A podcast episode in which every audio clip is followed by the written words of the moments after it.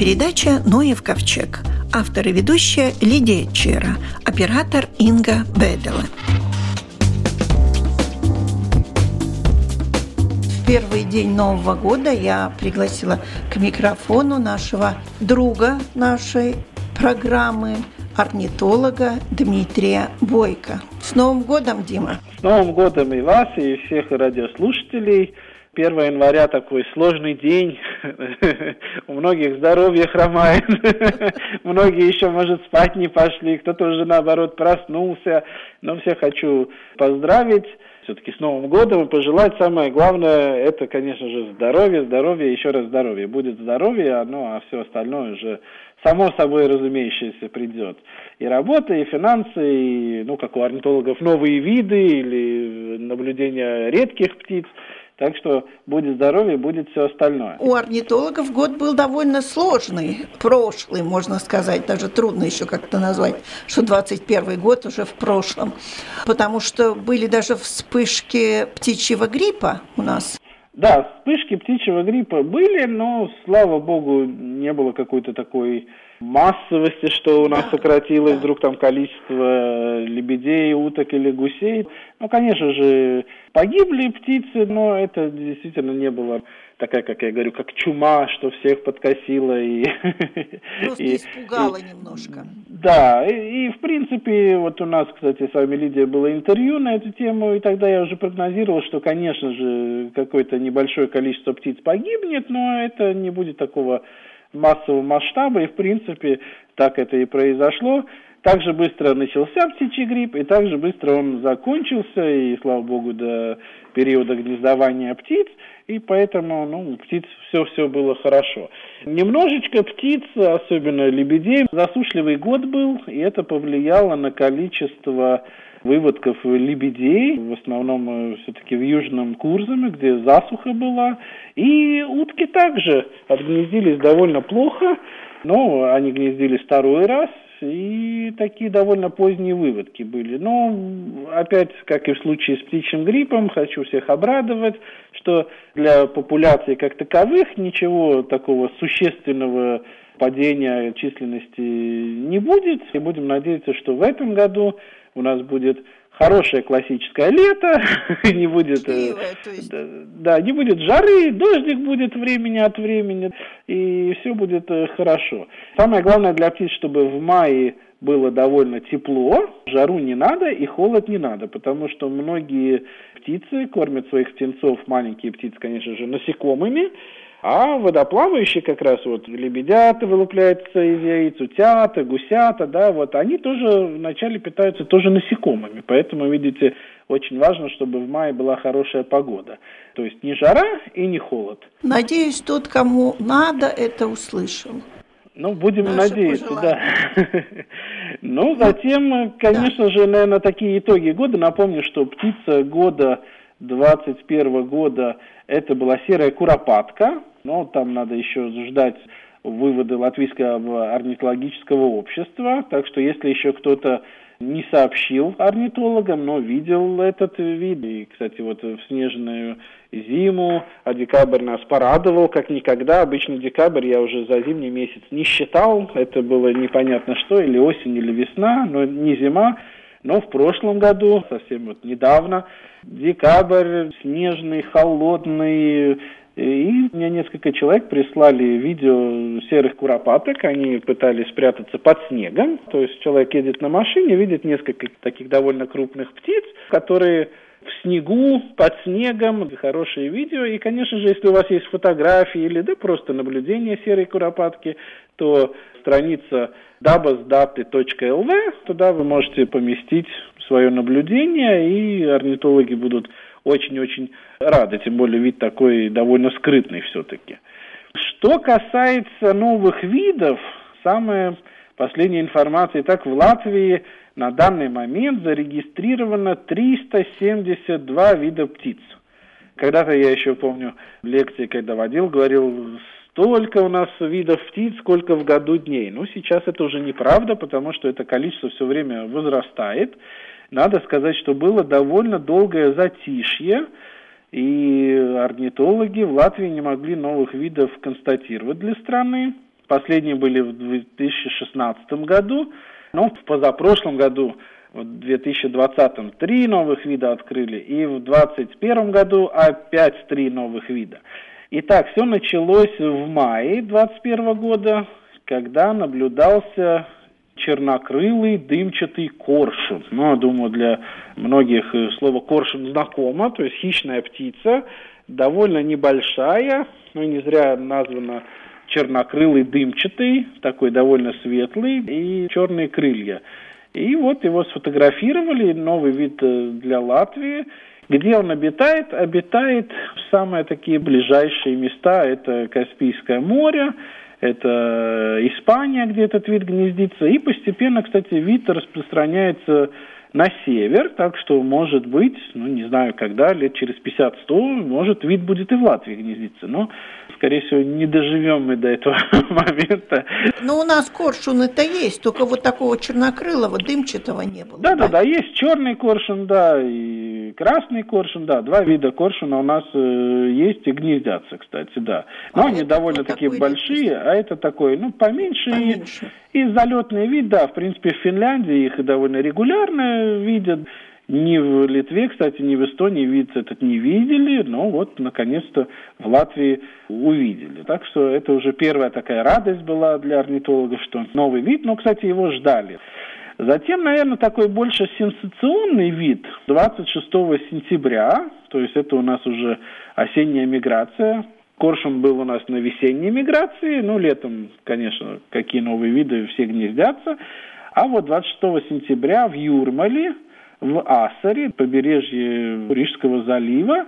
Кстати, человек, который не является профессиональным орнитологом, чуть-чуть знает птиц, просто женщина прогуливалась и увидела птичку, сделала несколько фотографий, вставила в тот же портал dabasdаты.lv эти фотографии, ну и те, кто часто наблюдают за птицами, орнитологи, у них стали волосы дыбом потому что оказалось, она сфотографировала большого песочника, а этот вид, его даже если в Европе кто-то видит, это мега такое событие, потому что он гнездится в горной тундре в Восточной Сибири и аж дальше ареал гнездовой до Дальнего Востока, то есть это там и Чукотка, и то есть это совсем-совсем далеко, то есть эта птица преодолела не одну тысячу километров, и вот ее сфотографировали, и новый вид для Латвии на следующий день вы бы знали.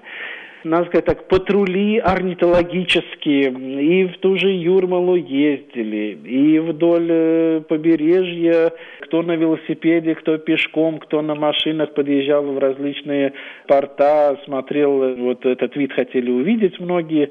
Ну все, птичка пропала, улетела, так что... Как жаль, только одно наблюдение, да? Да, одно наблюдение, да, и, конечно же, те, кто в Европе занимаются птицами, сказали тоже ах и ох, как же повезло. Так что вот видите, не будучи даже профессиональным орнитологом, сфотографировали, выложили в Dabas.lv, и, и может быть вот такой мега, реально такое очень существенное наблюдение. И ну, этот вид, конечно же, никто в Латвии не ожидал увидеть, потому что он в Европе даже не каждый год и очень-очень редко. Но мне, как стороннему наблюдателю, сразу вызывает сомнение. А может, это в каком другом месте было сфотографировано вообще? А, не-не-не-не-не. Сейчас на фотографиях есть и координаты и все остальное. И человек, если бы он знал вид, тогда можно еще сомневаться. А так как он не знал, что это за птица, и просто выложил, так что не-не, здесь Сомнений у нас, нет. да, у нас все на честность. И есть, кстати, вот почему многие хотели этот вид видеть, есть у многих э, орнитологов, орнитологов-любителей список жизни, так можно назвать. То есть сколько видов птиц человек наблюдал в течение всей своей жизни. В разных странах. Да, или регион, скажем, Европа, или есть только страна, скажем, Латвия, или там, не знаю, Азия, или вообще список мира. И вот у многих орнитологов есть список Латвии, то есть список жизни латвийских птиц, которых он наблюдал в Латвии. И вот вид был в Латвии, но не увидели, не увидели. Так же, как и, кстати, чернокрылого дымчатого коршуна видела три человека. Ну и, конечно же, это миграция. Коршун не будет на одном месте, тем более на колке. Это вообще такой путь миграции, особенно да. хищных птиц. Так что тоже для многих еще будет радость увидеть вот эти два вида. Ну, идем дальше. Третий вид. Третий вид, да, 9 октября, недалеко от Юрмалцемса, то есть это южнее Лепы, орнитологи заметили сибирского черноголового чекана.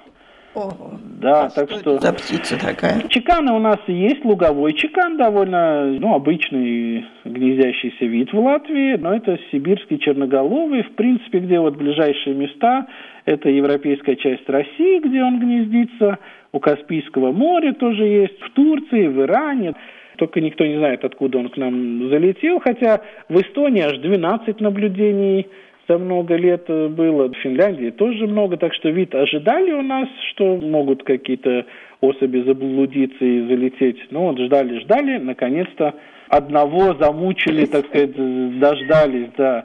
И поэтому 372 вид птицы в Латвии констатирован, так что вот запомните цифру 372, ну и будем надеяться, что в этом году э, орнитологи, да и не только орнитологи, постараются и обнаружат еще какие-то новые для страны виды, и эта цифра вырастет. А упасть она не может, потому что раз вид видели, значит видели. Так что это приятно, что хоть где-то цифра не падает, а лишь возрастает.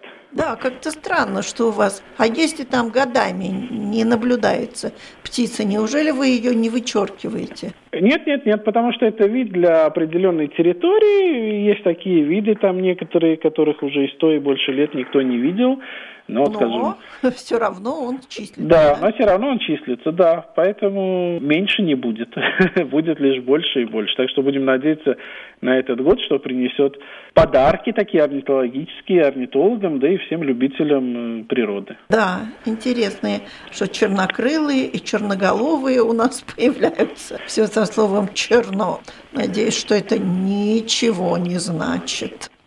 Нет, это просто название птиц, так что, так что с каким-то знаком минус это ни в коем случае не связано. Надо быть позитивным и все равно чернокрылый, черноголовый, жизнь будет хорошей и прекрасной, главное не болеть.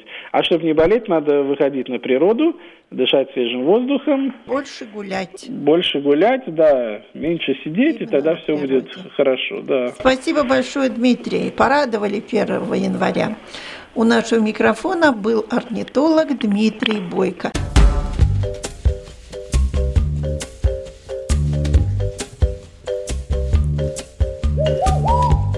Сегодня 1 января. И начнем с хороших новостей. Ну, Во-первых, в доме тепло, на столе еда. Друзья звонили, родные здоровы, слава богу. Снега много. В душе живет любовь, и мир не так плох. Оглянитесь. Норвежцы приняли решение не бурить нефтяные скважины на Лафатенских островах с запасами нефти на 53 триллиона долларов. И только для того, чтобы сохранить экосистему островов. Шведские доноры получают смс со словами благодарности каждый раз, когда их кровь спасает людей. Благодаря закону о защите исчезающих видов почти исчезающая популяция морских черепах увеличилась на 980%. Таиландские супермаркеты отказались от пластиковых пакетов и начали заворачивать покупки в банановые листья. Голландия стала первой страной без бродячих собак. В Риме, хотите верьте, хотите нет, можно заплатить за билет в метро пластиковыми бутылками. Таким образом, уже было собрано 350 тысяч бутылок. Калифорния ограничивает продажу собак, кошек и кроликов в магазинах, чтобы люди брали домашних животных из приютов. Рисовые фермеры по всему миру начинают использовать на полях уток вместо пестицидов. Утки едят насекомых и щиплют сорняки, не трогая рис. Канада приняла закон, запрещающий использовать косаток и дельфинов в индустрии развлечений. Голландия засеивает крыши сотен автобусных остановок цветами и растениями специально для пчел. Немецкие цирки вместо животных используют их голограммы, чтобы прекратить эксплуатацию животных в цирках. Нидерланды построили пять искусственных островов специально для сохранения птиц и растений. Спустя два года там уже обитает 30 тысяч птиц и растет 127 видов растений.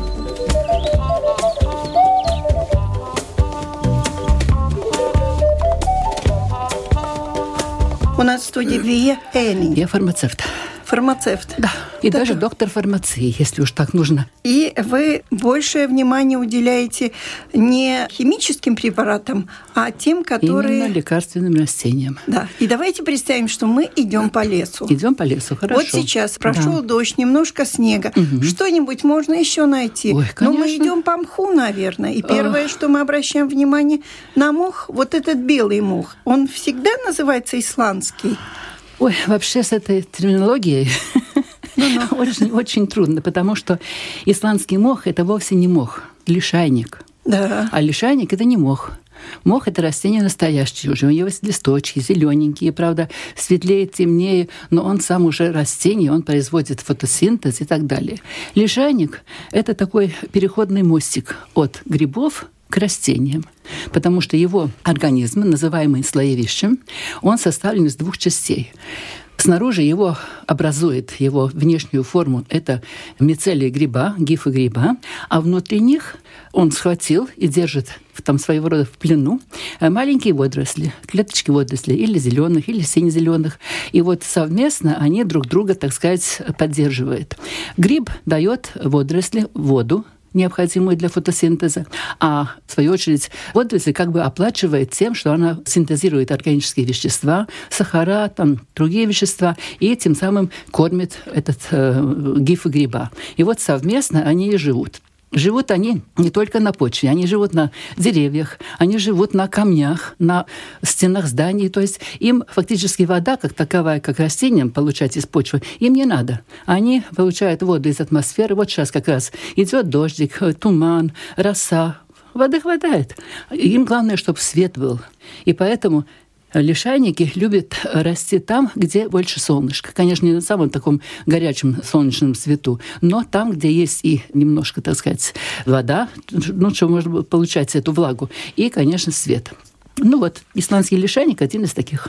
Исландский лишайник – это все, что мы вот видим, вот такой белый. Есть зеленый – это мох. Значит, белый и сухой – это лишайник. Но каждый лишайник является исландским. Нет, не каждый, не каждый. И лишайников много. Они очень действительно отличаются друг от друга. И то, что мы видим под ногами, вот такое беленькое, такое как бы из таких ниточек составлено, это чаще всего или альпийский лишайник, альпийская кладония, правильно называется, или же это ягель, оленей мох называемый, да. Угу. А вот исландский лишайник, он уже не так часто встречается, и он очень любит таиться. Растет он фактически рядом с другими лишайниками, но в отличие от этих тоненьких волосистых лишайников, у него слоевище довольно такое, ну, Плотно, широкое, широкое, плоское. Оно фактически по своему внешнему виду напоминает рога лося. Mm. Да, они имеют такую как бы пластиночку с такими выступами, и сверху она такая немножко, ну, оливково-зеленого цвета, снизу серенькая. А вот у исландского лишайника характерный признак то, что у него там уже внизу, почти у почвы, стоит маленькая красная ножка. Вот именно это, по этой красной ножке можно познать, что это именно исландский лишайник. Давайте пойдем дальше по лесу. Я знаю, что исландский лишайник, он очень полезен сейчас, особенно для тех, кто кашляет, да, и не только, и не только. Исландский лишайник, он прекрасный источник получения слизистых веществ. А слизи нужны и желудку. Если есть какое-нибудь там воспаление слизистое, да, он хорошо регулирует работу кишечника, вообще запоры уменьшает, да. И главное, что он может даже поднимать иммунитет человека. Японские ученые провели исследования и установили, что а в лишайнике имеется очень такая простая группа веществ. Это полисахариды, ну, сложные сахара. И вот некоторые из них как раз имеют очень положительное влияние на иммунную систему человека. Так что по маленькому кусочку исландского лишайника в чашечку чая можно добавлять почти каждый день. Горький, но полезный. Идем дальше по лесу. Что мы еще можем найти вот сейчас в такую погоду? В такую погоду мы можем еще найти листья брусники. Ну, конечно. Да. И как раз сейчас можно их собирать, потому что листья брусники и толокнянки, но толокнянка у нас немножко реже встречается и в таком лесу, где брусника, ну, вряд ли она будет. Она будет расти на более таких э, сухих и светлых участках. Но, но похожие листики. Э, листики немножко похожие, но не совсем. У брусники листья такие овальные по очертанию, а у толокнянки они такие, как обратное яйцо широкий угу. конец, как раз верхушка, а сужается постепенно к черешку. И жилкование такое маленькое, как сеточка наверху. А у брусники она так, ну, как перышко, да? Ну вот, так вот, как раз у брусники, у толокнянки листья собирают сейчас. Нельзя собирать летом. Их нужно собирать или весной до начала цветения, или осенью после созревания ягод. Иначе летом они какие-то очень такие хрупкие, и они чернеют, когда их сушат. А сейчас можно их собирать. Обычно срезают, конечно, не будут собирать каждый по одному листочку в лесу, угу. да, будут, будут срезать просто веточки, верхушечки, а потом их можно высушить и обмолотить, или дома, сидя у телевизора, когда неинтересная передача, можно их общипывать и высушивать. Хорошее средство тоже. Во-первых, для всяких воспалений мочевых путей это одно. Второе, это хорошее средство у людей для регуляции солевого обмена. Для подагры есть такая болезнь неприятная. Э, вот, ревматика, когда все эти суставные боли, можно пить, да, пить в виде чая и потреблять. Но, правда, опять нужно смотреть. Всегда думает так, что, ну, уж растение – это ничего страшного, ничего страшного, ничего особенного. Фактически растение – это тоже лекарство. Там тоже есть своя химия. И если слишком большие дозы или слишком долго применять, ну, годами, могут быть неприятности у организма. Поэтому как раз листья брусники могут э, вызвать немножко неприятные ощущения печени. Поэтому их тоже нельзя очень долго. Ну, ты, допустим, дней 10, недельки две можно э, их попить в виде чая и потом сделать перерыв. И тогда, если необходимо, можно повторять. Много листиков в чай докладывать? Ну, много не надо. Ну, где-то чайную ложку примерно. Ну, да? ну такую да, горсточку такой. Да. И, это... и вообще нужно считать, смотреть каждому человеку очень индивидуально, потому что на всех все не подойдет. Да? То есть каждый должен выбрать для себя подходящую дозу, чтобы было и приятно выпить, то есть ну, не было противно закрывать нос или глаза, mm чтобы выпить что-нибудь, а так нормально. А чай брусничный вкусный? Он э, имеет э, вкус какой-то? Он не будет очень вкусный, потому что в нем имеется дубильные вещества, а дубильные вещества, они как бы связывают, стягивают. Да. Ну и, конечно, горечь. Но, но да, но если нужно лекарство, то нужно лекарство. Малиновый чай – это совсем другое дело. Даже лесную малину, листья вот лесной Да, и не только. Еще э, можно найти и не, тоже. Да, листья – это одно, но э, зимой малина хороша тем, что даже если уже нет листьев, только остались одни голые стебли, их тоже можно использовать в виде чая, настоя уже, особенно тогда, когда есть какое-то простудное заболевание. Вот повышается температура, не хочется пить аспирин или что-то другое жаропонижающее. Сделаем такой, ну, тут нужно довольно крепкий этот чай сделать, и вечером выпить стакан, а может быть даже и два, сразу под одеяло, хорошо пропотеть, и утром уже будет гораздо легче. Ну, что еще можно найти? Может, еще можно найти... Конский щавель еще нет? Э, конский щавель найти можно, но с ним могут быть такие трудности, что не всегда все то, что мы называем конским щавелем, то есть большое растение, да, да и сейчас стебель уже остался такой темно-коричневый, не все эти конские щавеля на самом деле конские щавеля. То, что используется для лечения, для, так сказать, в медицине, это именно один из этих видов, и его можно узнать по тому, что у него корень желтый. У остальных всех выкапывая или вытаскивая из почвы, это не так просто сделать. Он там глубоко сидит, надежно ждет следующую весну. Там же он накопил да, в этом корне все, все добро, чтобы в будущем а корень году... как у морковки? Э, корень как у морковки, но есть боковые корни. То есть он так, ну, он очень крепко глубокий, держится. крепко держится, да. И в лесу же почва не такая, как на участке в огороде, да. Но если вытащили и, э, и переломили, желтый, значит, правильно. Тогда можно его собирать собирать, высушивать, конечно. Именно корень или... Корень, корень, корень. Сейчас корень. корень. И корень имеет э, как бы два противоположных действий. Как бы ни странно не было, да. Имеет противопоносное, то есть закрепляющее, и имеет как раз ослабляющее. То есть и так, и так. Как делать? Если нужно послаблять, тогда надо делать э, настой. Делать настой из как бы небольшого количества, но, скажем, сколько, ну, мне так сейчас трудно сказать, по объему. Но, в общем, опять надо попробовать. Да, и тогда пьет вечером, потому что эти вещества действуют примерно через 6-8 часов. То есть тогда уже утром будет э, все в порядке. Да. Если надо как раз против э, да. поноса что-то, тогда надо брать сухой корень в виде порошка, и тогда нужно довольно большую дозу. Ну, допустим, пол чайной ложечки запить водой, и тогда будет закрепляющее действие.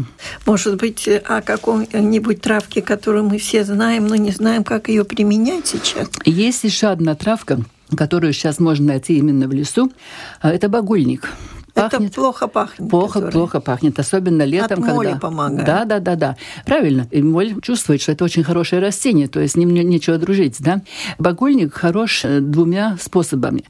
Во-первых, это очень сильное противокашлевое средство, но учитывая то, что растение считается ядовитым, его надо применять в очень маленьких дозах. Буквально делать, во-первых, надо сбор, то есть добавлять еще и другие виды сырья, которые имеют такое действие. Допустим, лист подорожника можно взять, можно взять, может быть, там, ну не знаю, душицу, может быть, да, то есть более нейтральные. А тут добавить буквально ну, 3-4 листочка, и эффект будет.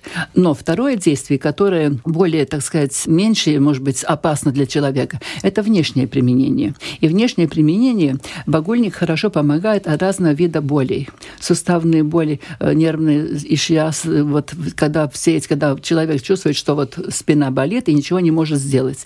Из него делают э, припарки собирает просто эти молодые зелененькие верхушки, они сейчас в лесу очень хорошо видны, их кладут в кастрюлю, заливают небольшим количеством воды и ставят или на плиту, или в духовку, и как бы пропаривают, чтобы они стали более ну, мягкими, да. податливыми. Да. И когда вот это произошло, тогда их эту воду сливают, и этот э, материал, этот, ну, сырье, скажем, да, веточки, их кладут или в мешочек, или просто заворачивают в какое-нибудь э, полотно, и возможности горячим кладу к больному месту. И потом еще кладут сверху что-нибудь тепленькое, там или одеяло, или, или платок, но все равно. И таким образом это и тепло, с одной стороны, и вот эти эфирные масла, которые имеются в растении, они дают очень хороший обезболивающий эффект. Так что можно использовать. Госпожа Иныня, а как давно вы занимаетесь изучением вот таких лекарственных растений? Да? И кто вас, может быть, научил этому? Сказать честно, я не занимаюсь, я просто знаю все это, потому да. что я когда-то очень-очень давно, в прошлом столетии, проходила курс обучения фармации. Нас очень здорово учили всяким растениям лекарственным. И потом у меня была такая возможность сделать диссертацию, защитить диссертацию. кстати, в Москве. И в Москве есть очень солидный институт, Всесоюзный институт лекарственных ароматических растений. И вот там я сделала свою работу научную, исследовательную, защитила диссертацию. И вот после этого уже ну, работала в медицинском институте, потом в медицинской академии, сейчас университет Страдыня, преподавала фармацевтам знания по растениям. Правда, мое поле как бы больше была ботаника, но поскольку я сама фармацевт по образованию и знаю всю эту, так сказать, э, кухню с другой стороны, то мне было очень интересно не просто учить студентам ботанику, но учить такую как бы фармацевтическую ботанику. То есть главное внимание уделяя именно лекарственным растениям, конечно, в контексте с другими растениями, не только лекарственными, но это очень хорошая, интересная вещь. Сами таблетки принимаете? Нет.